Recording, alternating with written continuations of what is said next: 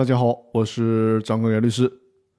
今天呢，和大家分享的话题是如何权衡公司解散诉讼制度的利弊。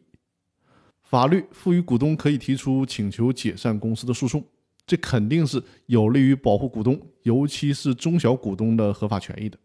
但是呢，这个制度就如同一把双刃剑，保护自己的同时，也可能会给公司造成伤害。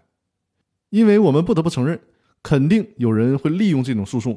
恶意的损害公司的利益，甚至达到自己不可告人的目的。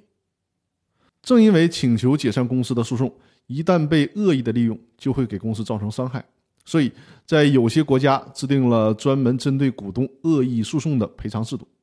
但人的主观究竟是恶意还是善意，这是很难判断的。所以呢，通常只能是唯结果论。有些国家就规定，如果股东请求解散公司的诉讼败诉了，那么。这个股东就要承担相应的赔偿责任，而我们国家的公司法以及公司法的司法解释都没有做出这样的规定，这是为什么呢？这难道是因为我们国家不会存在恶意的利用解散公司诉讼这种情况吗？当然不是了，而是结合我们国家目前的现状，综合考虑之后，才没有采取这种惩罚的措施。目前我们国家的现状是，股东被欺负的时候。懂得利用法律武器去保护自己的并不多，而且诉讼的成本也非常高。如果败诉了，还要求人家进行赔偿，就更没有人敢维权了。这样就会大大的削弱请求解散公司诉讼这项制度的设计的初衷。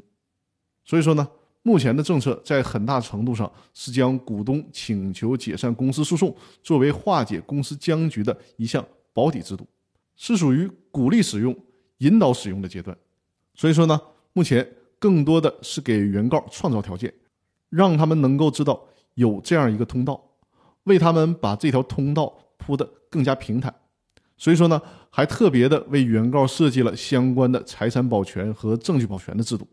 这就是我们立法者和最高法院的良苦用心，鼓励大家维权。所以说呢，目前不给维权者设置太多的障碍和风险。那好，我们这期音频就到这里，更多内容我们。下期继续，谢谢大家。